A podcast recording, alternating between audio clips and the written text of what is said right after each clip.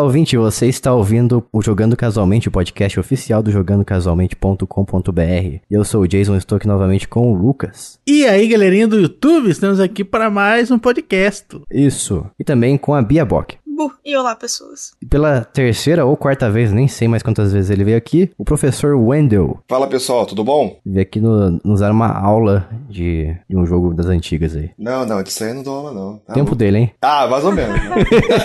O tempo dele é o Pior que é cara. mesmo. É, é do meu tempo fazer o quê? É do meu tempo mesmo. Nossa, Viu só? Nem, nem precisa esconder. perfeito. E antes de irmos pro podcast de hoje, eu quero dizer pra vocês que a gente tem programa de apoio, que esse- através desse programa de apoio é por causa disso que você consegue sempre ouvir notícias casuais aqui no feed público de forma completa. Então faça parte dele em apoia.se barra jogando casualmente. E o Lucas vai explicar pra você o que, que você recebe em troca quando você apoia a gente financeiramente. Eu vou explicar então. Você recebe os podcasts adiantados, você recebe podcasts bônus. Pode assistir. E você recebe também sorteios de brindes aí que a gente faz no grupo dos apoiadores, ó que massa. E você vai poder também votar em qual será o assunto aí que a gente vai abordar no podcast bônus, ó que alegria. Exatamente. E essa semana aí, falando nisso, a gente fez um sorteio de um jogo lançamento aí, chamado Source of Madness. Jogo Metroidvania A origem da loucura é É, isso? lou- lou- isso, origem da loucura. O, origem não. Origem é. Source não é origem, é a fonte da loucura. Ah, mas origem, fonte é a mesma coisa. Joguei é bem legal. Joguei bem legal. Metroidvania misturado com Souls-like. É, ele é roguelite. Ele é roguelite, na verdade. Roguelite, nossa, é, fujo. Ele é roguelite. O Jason tava achando incrível até 5 segundos atrás. Tá vendo? Por isso que ele deu o jogo, porque ele não ele, queria. ele mistura. Ele, ele, ele, ele parece muito com Dead Cells na pegada. Que ele mistura Metroidvania com roguelite. Ah, eu tô um pouco cansado desses roguelite aí. Rogue, roguelike, roguelite, rogue tudo. A Rogue do X-Men. Tadinho.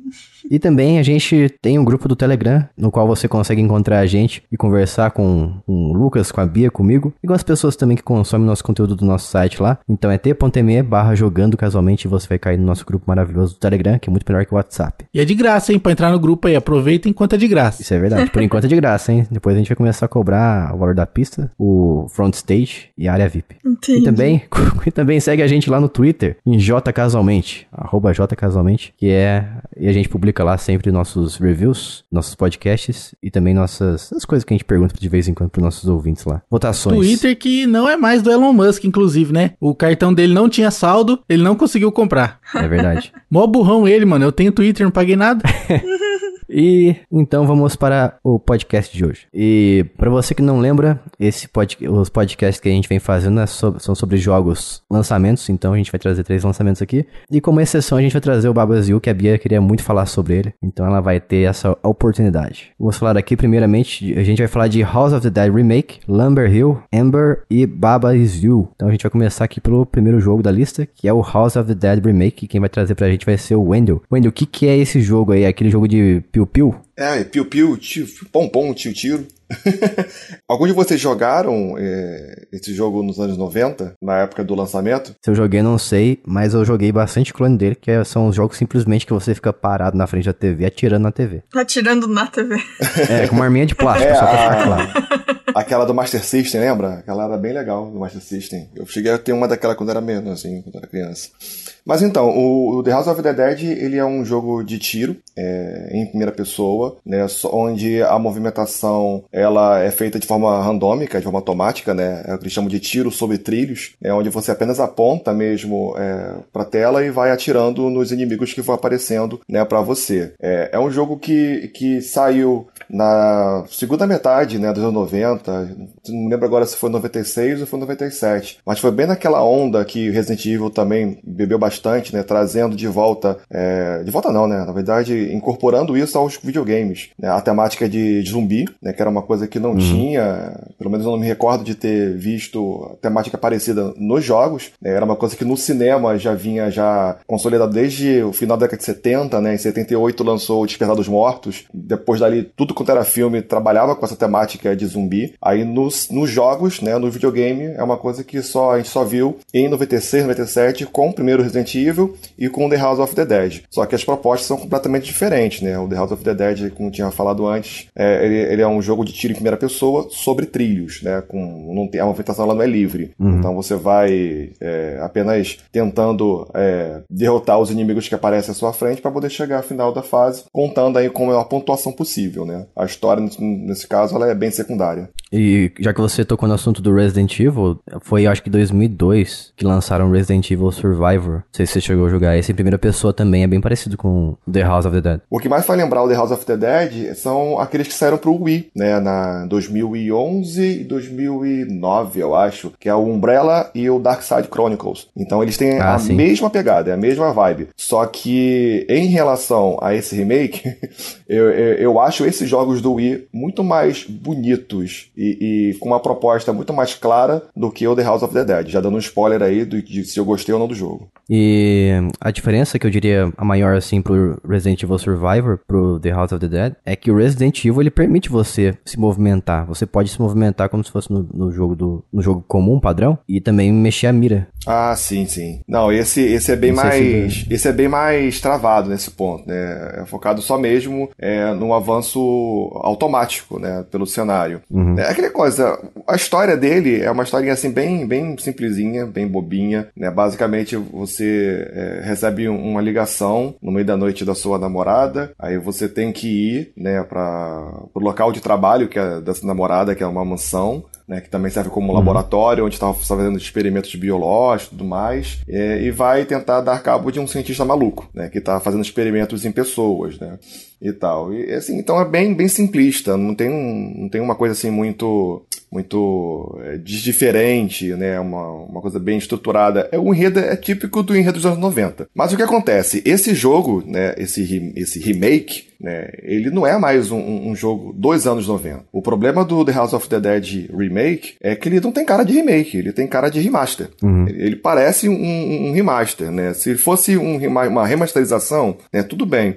Mas a, a, a, Megapixel Studio, né, que já tinha feito um trabalho parecido com o Panzer Dragoon, né, no, em 2020, se eu não me engano, que eles também fizeram um remake com cara de remaster. Né? Eles têm uma proposta de é, respeitar bastante o original. E, e, e, nessa ideia de respeitar bastante o original, né, é, novidades acabam ficando de lado. Então são coisas assim, muito sutis. Né? Uhum. Então, assim, o visual do, do The House of the Dead não é legal. É um visual bem datado. E o Switch, ele, ele tem até um pouco pouco de dificuldade para poder rodar, porque assim, nos consoles novos, né, da nova geração, tem sempre aquela opção de um modo performance ou modo qualidade, para você poder jogar ou com um frame rate bacana ou com um visual bacana, né? Uhum. E isso faz sentido, né, porque são consoles que fazem gráficos em 4K, 60 frames por segundo, 120 frames por segundo, igual o Series e tal. Então é uma coisa que você entende. Mas no The House of the Dead, pro Switch, ter essa opção não faz sentido nenhum, cara.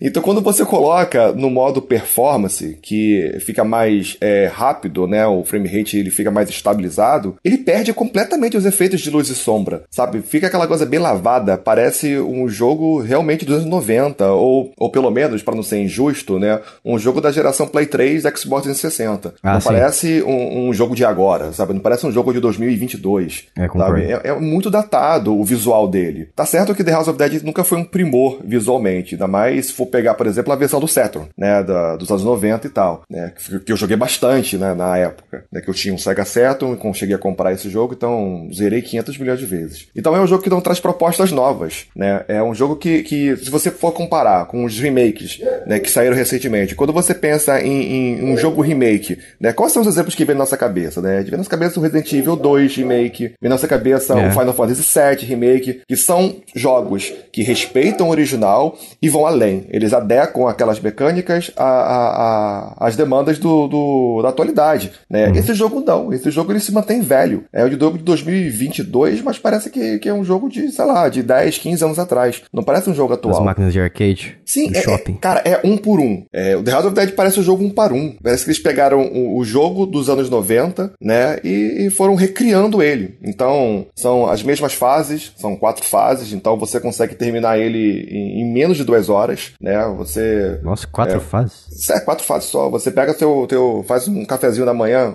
gostosinho, senta no sofá, bota pra poder jogar, vai tomando. Quando você acabar de tomar café, tu acabou o jogo. Entendeu? Perfeito. Pô, Nossa. isso aí, é, isso aí é realmente o jogo do cocô. Jogo do cocô. Porque depois, porque depois você vai ao banheiro, né, pra poder fechar. Cara, é- não faz sentido. A- As mesmas falas do, do original, assim, eu, eu adorava as falas do original, mas era uma coisa que, que era comum nos 90, né, onde não tinha aquela coisa mais cinematográfica, né, em relação, era tudo novidade, jogos com, com dublagem, né, era uma novidade, né, era uma coisa que tava começando ainda.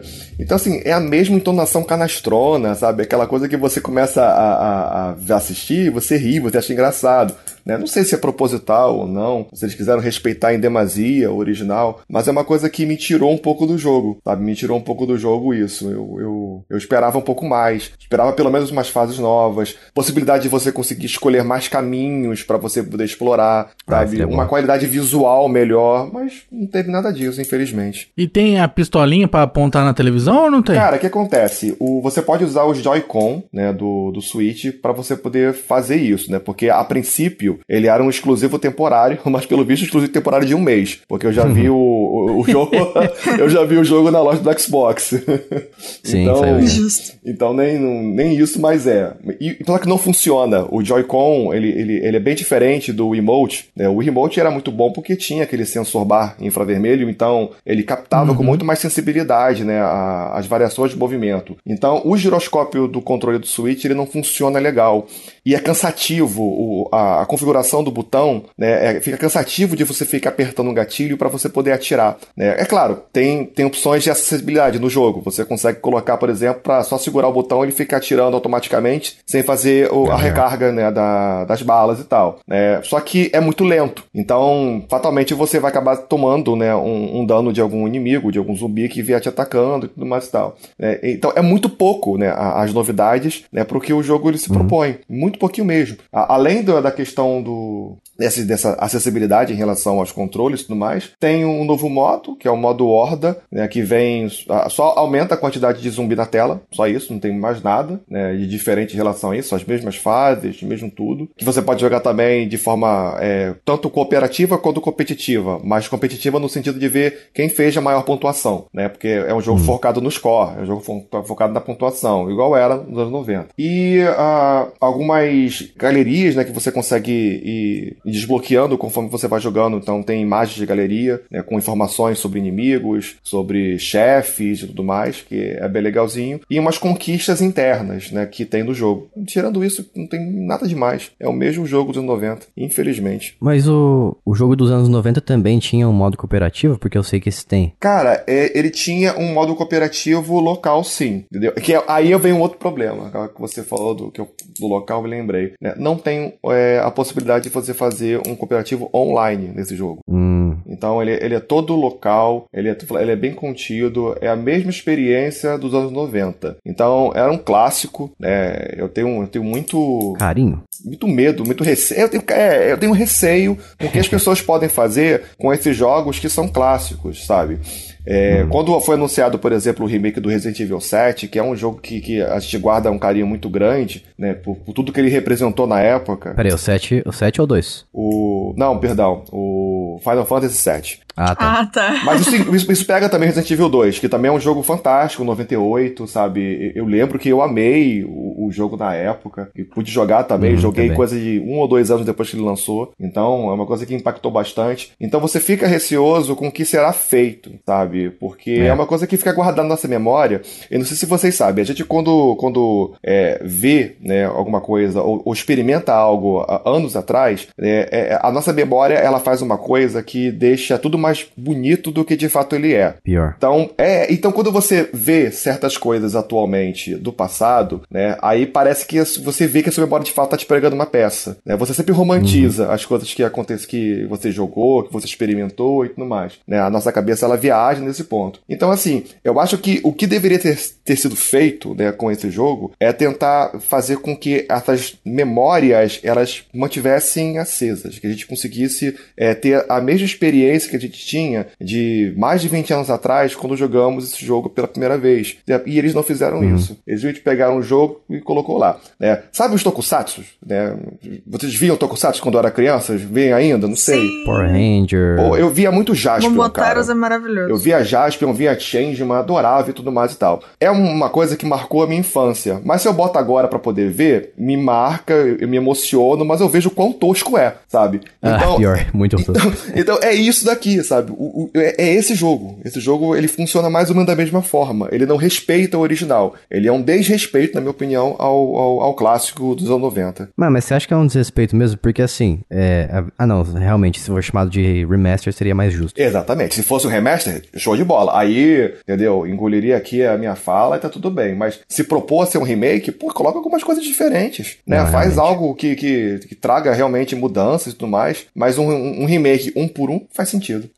Se tivesse pelo menos a versão original ali junto, né? Uma, uma possibilidade de você alternar entre o remake e a, a versão dos anos Cara, 90. Cara, isso. Por exemplo, e, e, é uma coisa que é bem legal, e é uma coisa que é bem legal. o, o o Wonder Boy, né, ele fez isso, uhum. sabe? O, o, Alex Kidd, que, que é muito bonitinho esse novo que eles fizeram, né, o The Miracle World, é muito bonitinho e você consegue fazer a, a troca, sabe, um por um, para você poder jogar o original na hora, com apertar de botão entendeu?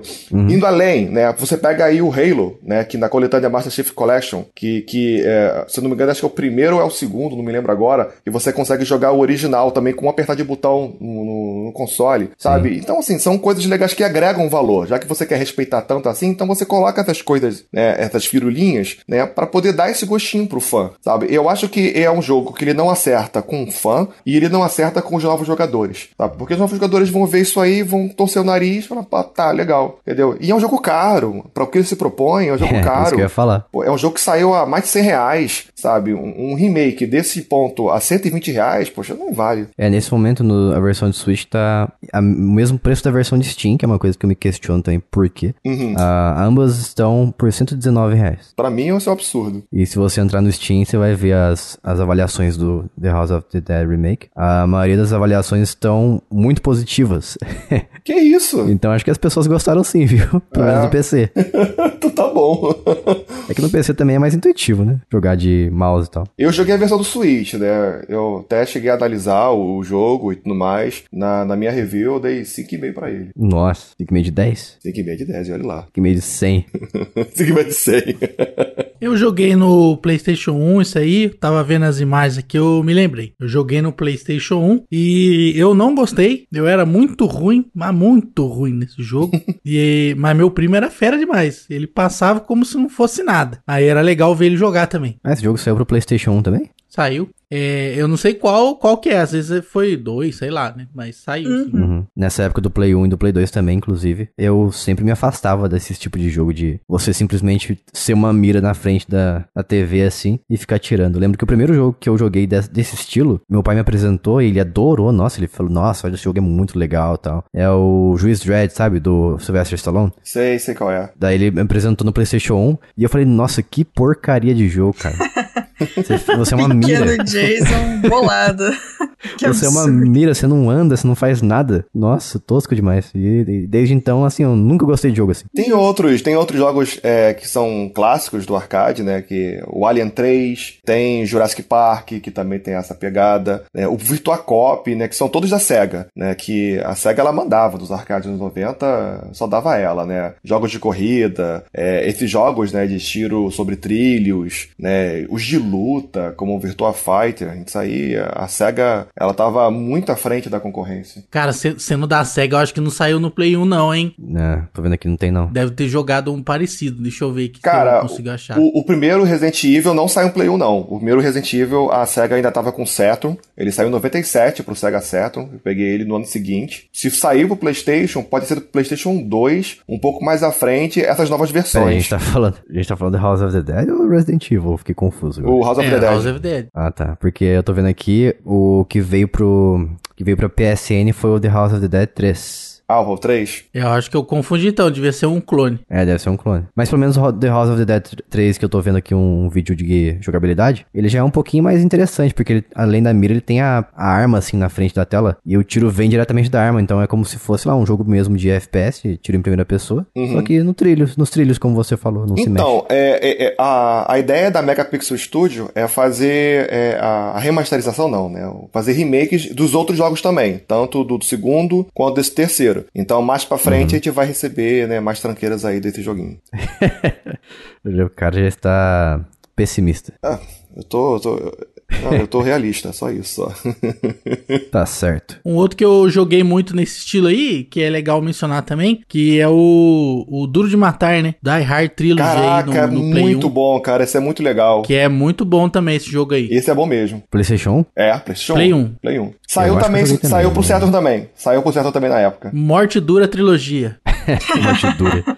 Isso. Ah, eu já joguei, tô vendo aqui uma, umas cenas do Die Hard Trilogy, mas, mas o primeiro, pelo menos, ele não é em primeira pessoa, não. Ele, eu acho que ele tem alguns trechos que é em primeira pessoa. Ele tem uma parada assim, que ele, ele varia o gameplay. Pô, deu saudade agora desse jogo, hein? Parece um Siphon Filter com, sei lá, uma exploração. Interessante. Mas é isso. Agora vamos para um jogo de festa, um party game, chamado Lumber Hill. Não sei se vocês chegaram a jogar ou chegaram a ver trailer dele ou qualquer coisa do tipo. Alguém chegou? Hum, Não. Não. E ele, assim, é um jogo que as pessoas as pessoas estão criticando bastante ele pelo sentido, por causa do, do tipo de jogabilidade dele, ca- especificamente por causa dos controles. Eu admito que eles são um pouco desajeitados, mas assim, pra quem gosta de Overcooked, por exemplo, que é o meu caso, adoro, é um dos meus jogos de party games favoritos da vida. Esse aqui pra mim foi, foi incrível jogar ele. Ele é realmente desa- desajeitado, os bonecos são assim bem molengões e parece às vezes quando assim, quando tem muito elemento na tela pra você pegar, eles se confundem. Você tem que pegar e se você pegou o certo ou se, se você pegou errado, você joga pro lado. Daí até você conseguir pegar o certo, porque fica tudo amontoado assim. Ele é praticamente um simulador de lenhador, é bem casual, na verdade, né? Em que você pode jogar em até quatro pessoas e vem vindo umas tarefinhas assim no estilo mesmo Overcooked, que vem as receitas, só que no lugar das receitas vem as tarefas pra você cumprir. Então você pode fazer coisas do tipo assim, você tem que cortar árvores, é, pegar a lenha da árvore e jogar na serralheria. Você pode pegar uma, um,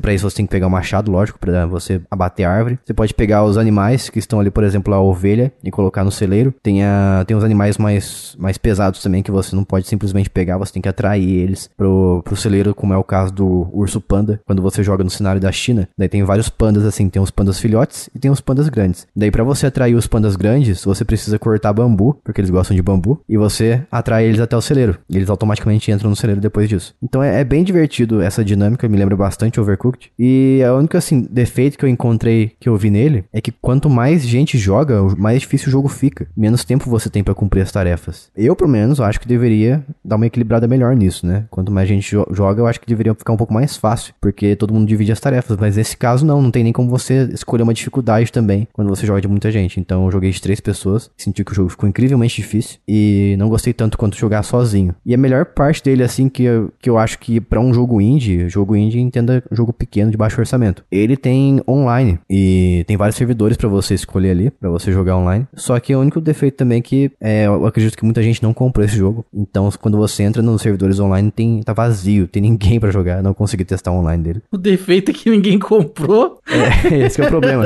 então eu tive que jogar, eu tive que jogar com uma outra pessoa, é, da- dar o código, porque a gente recebeu dois códigos, então dei pra outra pessoa o segundo código pra poder testar online, porque encontrar alguém assim online mesmo, os, os servidores estão completamente mortos e vazios. Mas eu acho que as pessoas assim deveriam dar uma chance pra ele, porque por exemplo, o Overcooked você não consegue jogar sozinho. Não sei se não sei se a Bia tem a mesma- opinião, o Lucas também ou o Wendell, mas jogando sozinho, sozinho Overcooked é praticamente impossível, porque você controla dois personagens e o jogo não equilibra pra você, e você tem que ficar trocando o tempo todo entre esses personagens e você acaba ficando muito confuso. Concordo. Não gosto também disso, não. É, eu até joguei algumas vezes sozinha, mas tem, tipo, poucas fases que você não fica completamente alucinado quando você tá Sim. tentando.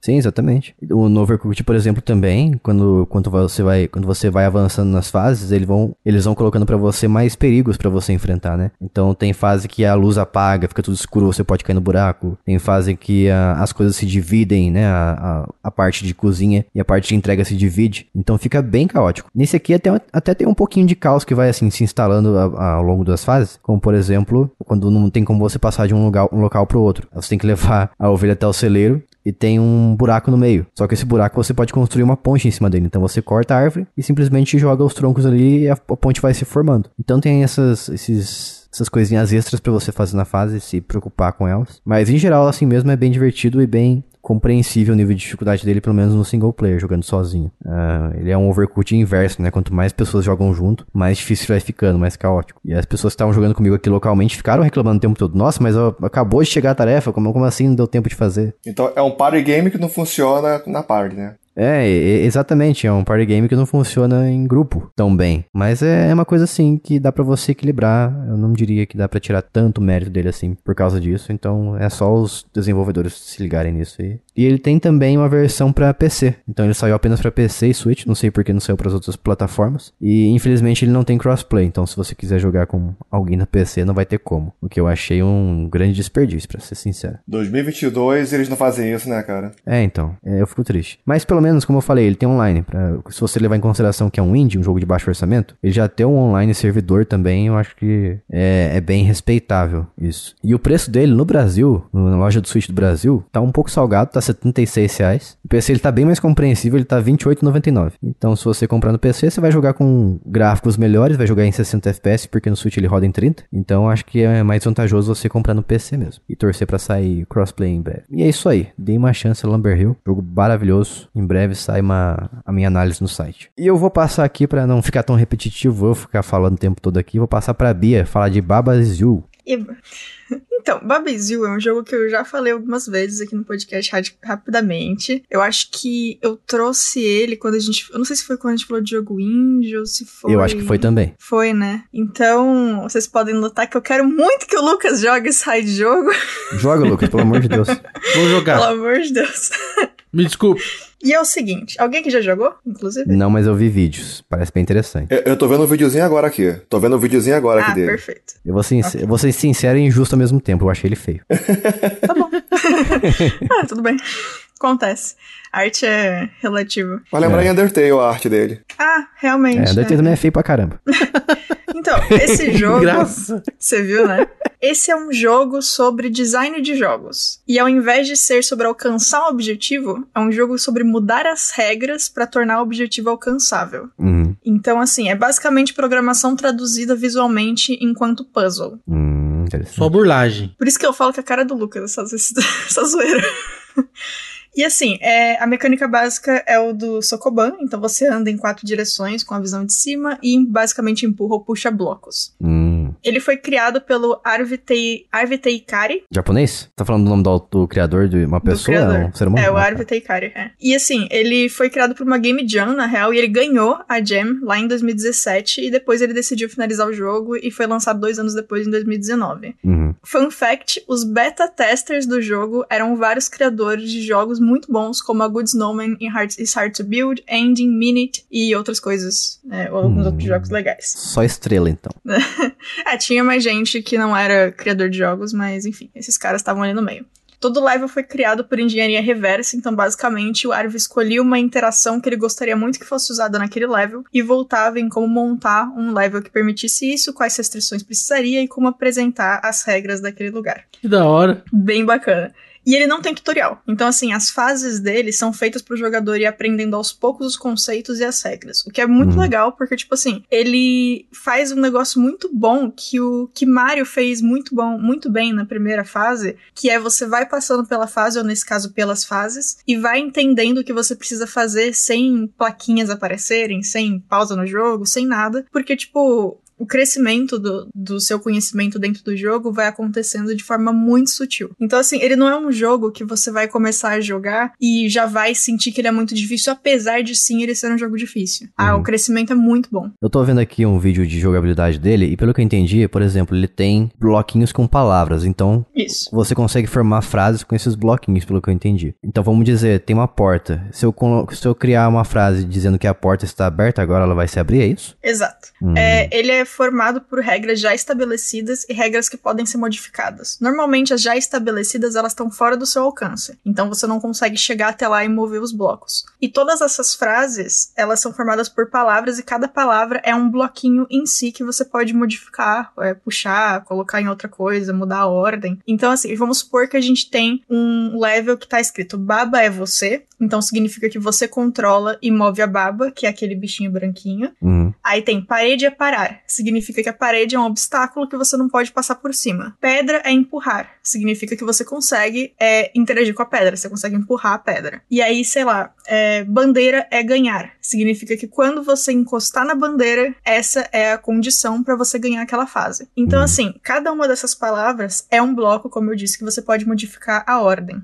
Então, se você chegar, por exemplo, pegar o parede é parar e deslocar o parar para ele não fazer parte dessa frase, apesar daquele momento, tipo, a parede é parar não é mais uma regra, porque ela não tá na ordem certa. Uhum. Então, você pode passar por cima do sprite da parede suavemente, é como se a parede nem estivesse lá. Ah, entendi. E isso vale para qualquer regra que você consiga alcançar. Então, por exemplo, se você pegar no pé, colocar pedra é você, você vira a pedra. Então, o baba fica parado, o sprite da baba fica parado, e você consegue modificando, ficar andando com a pedra pela frase. Legal. E, tipo, por exemplo, você pode mudar pra pedra ganhar, e aí se a bandeira estiver lá longe, você consegue fazer isso, encostar na pedra e ganhar. E tem assim, tem algumas frases que são mais, entre aspas, é, restritivas que outras no sentido. Por exemplo, o você, que normalmente é o baba e você, ele não pode perder o sujeito. Porque se ele perder o sujeito, não existe nada que seja você. E aí você não consegue mais jogar. É verdade. Você perde. Você. É, você não exatamente perde o jogo. O jogo para porque Uhum. não tem ação. Trava, né? Você não existe mais. Você não existe mais, exatamente.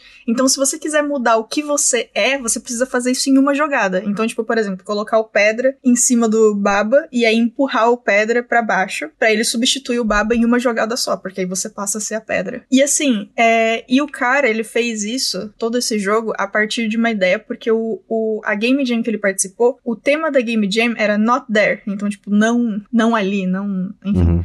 E quando ele viu esse not, esse não, ele pensou em programação. E aí ele colocou essas é, várias variações que você usa na programação base nesse jogo. Então, tipo, em algum momento mais pra frente, você existe a possibilidade de usar, por exemplo, o próprio not. Então, tipo, você pode colocar não baba é você. E aí tudo que não seja baba, você controla.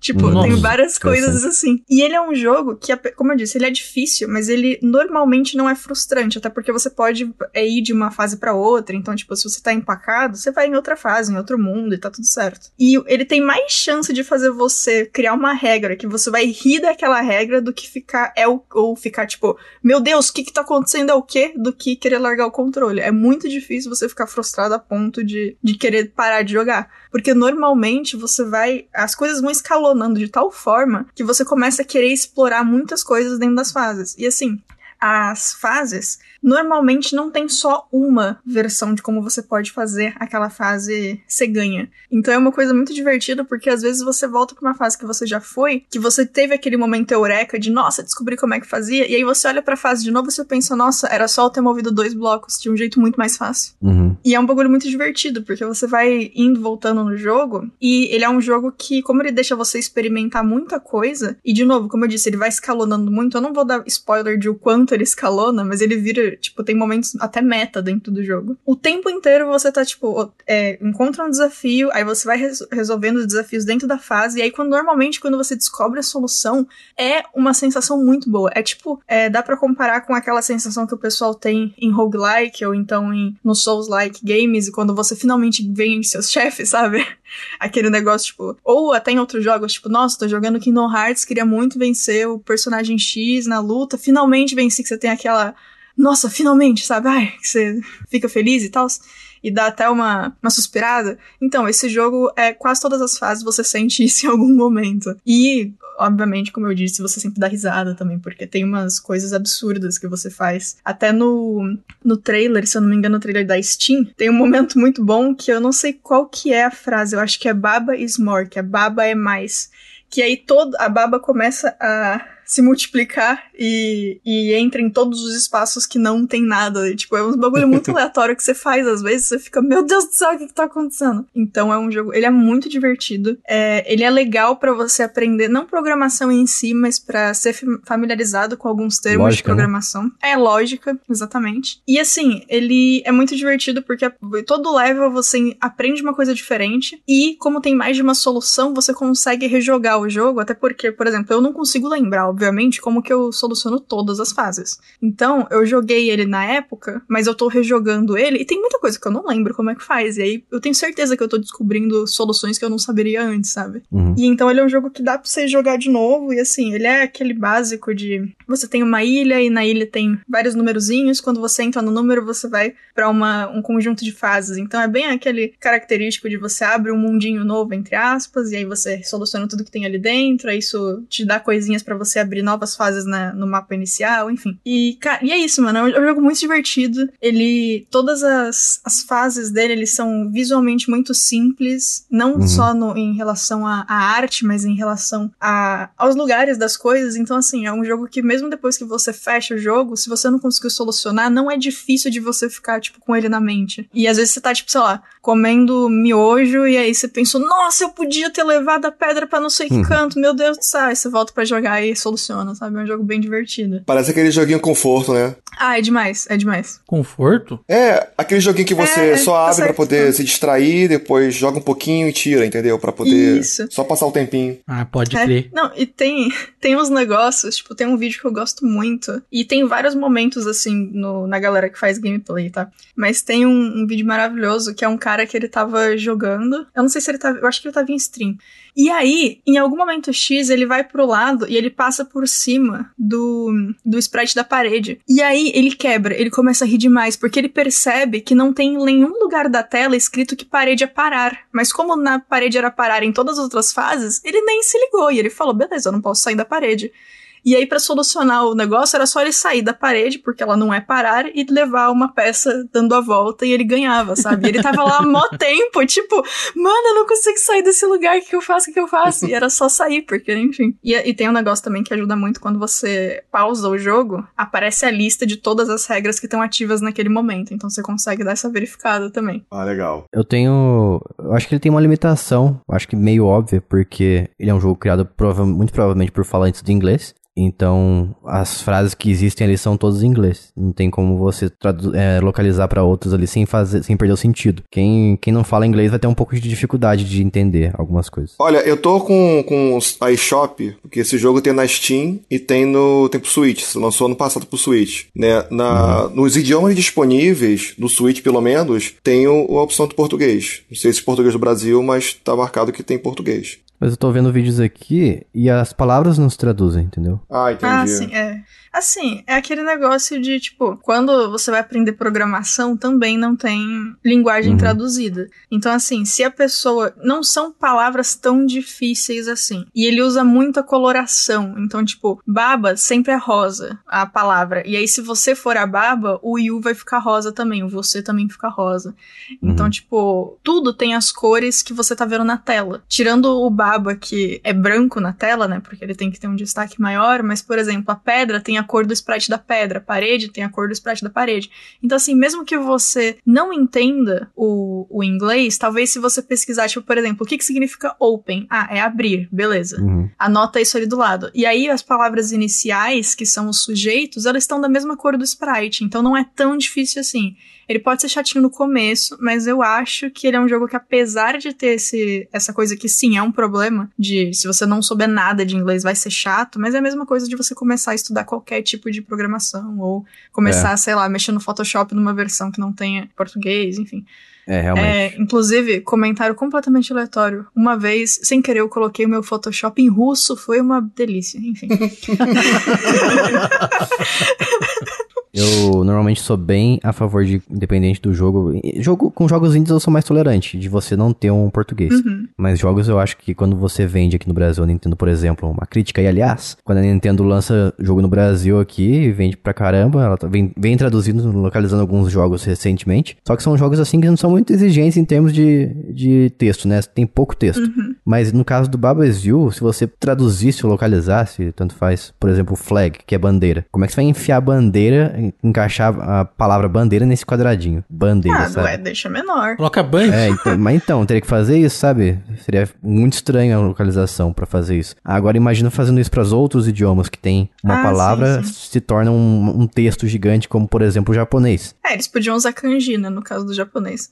Mas, assim, é, eu entendo a preocupação. Eu não acho, tipo, perto de outros jogos, eu acho que Baba Is You não ter tradução é o menor dos problemas. Hum, Tipo, porque realmente são palavras muito curtinhas e eles usam. A, o uso de cor é muito bom, de cor e valor. sim. E assim, é um jogo que você consegue ter um feedback é, naquele instante. Então, tipo, se você faz uma mudança e você não tem certeza do que aconteceu, você anda pela fase e você vai descobrir, sabe? Tipo, antes você afundava na água, aí você mudou um bloquinho, andou pra água e passou reto, aí você fala, nossa, beleza, agora eu não afundo mais na água, sabe? Uhum. Então, tipo, dá pra fazer nesses testes. E ele é um jogo que, inclusive, talvez o Jason goste disso, ele não é punitivo. Ah, sim. Tipo assim, você tem o tempo inteiro a possibilidade de apertar um botão e dar rewind. E você dá essa. Você legal. volta passo por vez. É. Então, vira e mexe, você vê gameplay, ou então você mesmo, quando você já acostumou com o jogo, você tá jogando, faz um negócio, aí você viu que deu errado, aí você aperta aí a baba e todos os itens voltam um passinho por vez pra trás, e você consegue fazer isso até o começo da fase, se você quiser. Você pode resetar a fase desse jeito, você pode resetar resetando também, apertando o botão de reset. Mas você pode ir voltando o quanto você quiser. Ele tem é, Ctrl Z infinito. É, isso facilita muito, hein? Não, demais, demais, demais. É muito bom. Então eu acho que assim, ele é um jogo muito divertido. Ele é um jogo que sim, se você não tem inglês, ele- isso pode ser uma barreira. Eu não acho que é uma barreira grande demais a ponto Uhum. de desistir do jogo, se você não entende inglês. Inclusive, talvez seja uma, uma boa possibilidade de pegar pelo menos algumas palavras um pouco mais fáceis. E assim, e de novo, eu, eu acho um jogo muito interessante do ponto de vista de é, tem uma quantidade tão grande de, de soluções e de blocos diferentes que fazem coisas diferentes. E como esse a curva de aprendizado é muito de boas, ele é um jogo que, inclusive, tem muita gente que não gosta de puzzle e gosta desse jogo, apesar dele ser um puzzle. Então eu acho que o. Cara, o, o moço que fez, o, o Arve, ele tem. foi- tá de parabéns, assim. Ele é um jogo realmente muito bom. Queria que tivesse mais gente que jogasse, apesar de ter uma. muita gente que joga, ele ganhou prêmio, obviamente. Porque, inclusive, vários prêmios.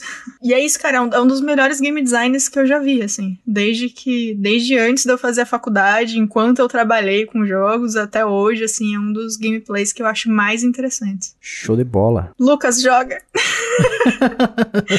Pelo amor de Deus, joga esse jogo. Até o Natal. Tá Até o Natal. Não falou de qual ano. Ah, então. Natal desse ano. O jogo tá R$ 28,99 na Steam e 80 reais nos quebradinhos na eShop.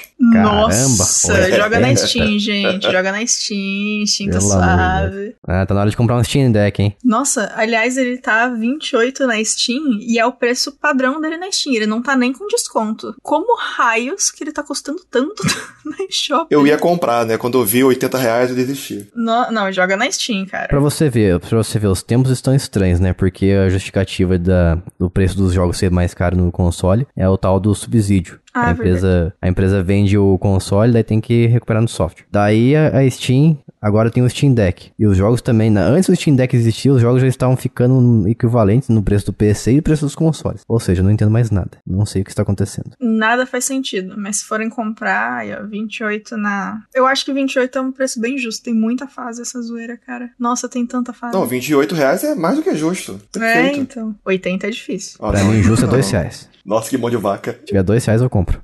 Que mão de vaca. E pra finalizar aqui, vou trazer o Ember, um jogo de bombeiro, só que bombeiro de festa também, party game, party bombeiro. Nossa. Então, como é que ele funciona? Infelizmente ele não tem um modo local pra você jogar com amigos, que é um, já, vem, já vai a minha primeira crítica a ele aqui. E ele é um jogo extremamente divertido, ele é em primeira pessoa, então requer um pouco de reflexo e, e paciência para quando você...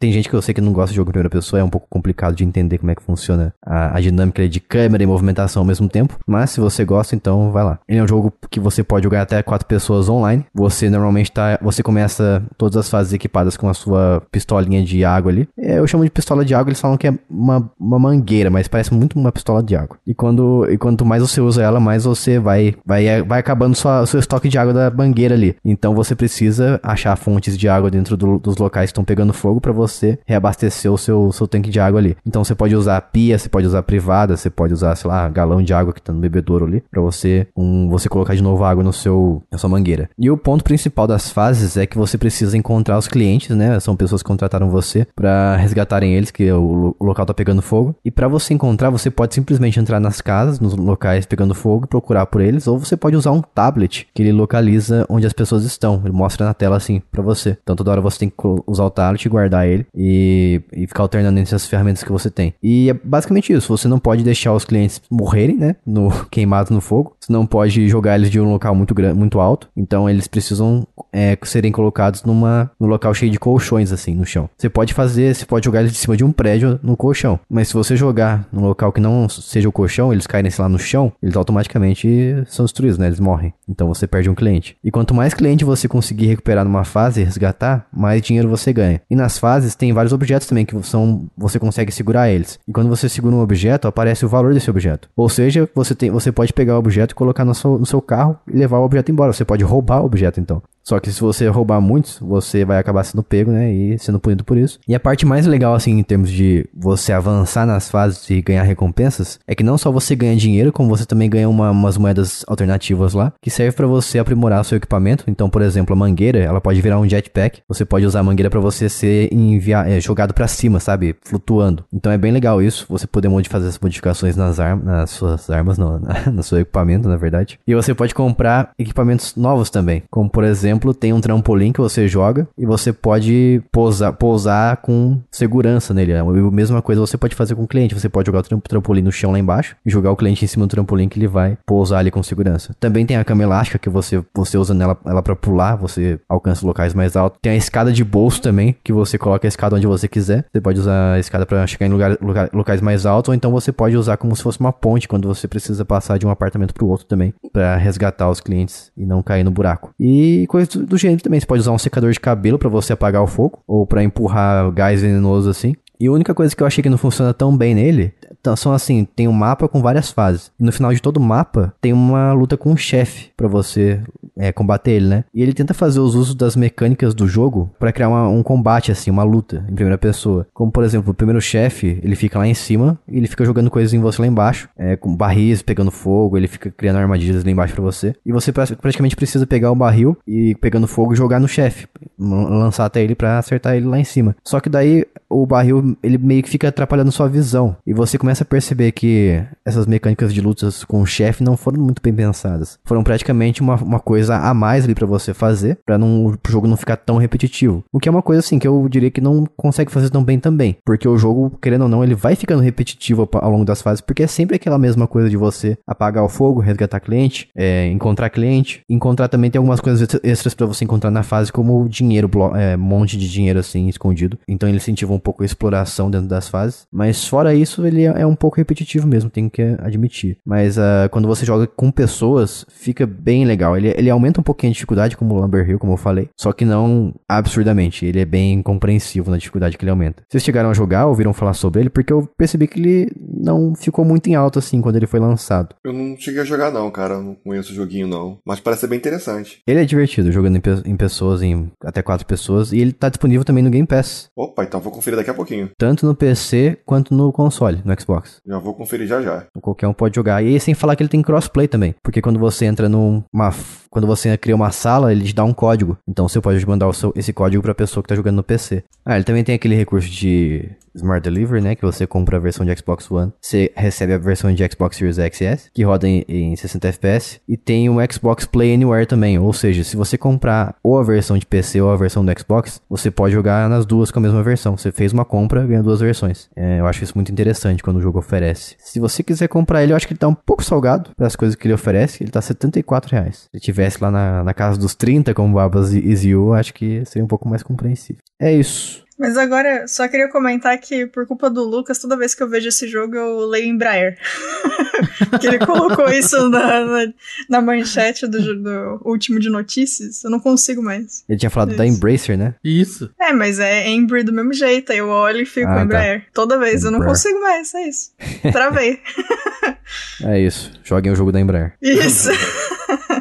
Vai ser incrível. Então, falamos aqui de The House of the Dead Remake, Lumber Hill, Ember e Baba You. Fale pra gente o que, que você achou no grupo do Telegram, em t.me barra jogando casualmente, ou lá no Twitter, em jcasualmente. Se você já jogou algum desses jogos, o que, que você achou? Se odiou o House of the Dead Remake? Você acha que devia ser um remaster? Nos conte lá. E também, mais uma vez, a gente tem programa de apoio, através do qual você consegue receber podcasts bônus, podcasts adiantados, além de participar de sorteios e também sorteios de cartões presente e também de jogos que a gente recebe para fazer sorteio para nossos apoiadores. E o Wendel, onde as pessoas conseguem te encontrar, além de, além de no nosso site também, que você é um reviewer lá, né? Você escreve análises para nós. É, tá indo já para dois anos com vocês. É verdade, cara. É, além do Jogando Casualmente, eu também escrevo pro Nintendo Boy. Então, qualquer coisa é só procurar textos que tem sempre alguma coisinha minha nos dois sites. E no Twitter também, que é arroba Wendel Barbosa underline. Aí, qualquer coisa, quiser trocar uma ideia, só chegar. Paga alguma coisa para seguir lá ou não? Não, pô, não. Deixa, deixa só um pix depois, entendeu? Se conhecer, gostar do conteúdo, não tem problema nenhum, não. Só uma valorização, né? Isso, pô. Tem que se valorizar, né? e as redes sociais do Lucas Bia e as minhas, vocês podem encontrar aqui na descrição. Dá uma olhada aí. E a gente vai ficando por aqui. Até a próxima semana. Um beijo, tchau. Aloha! Valeu, galera.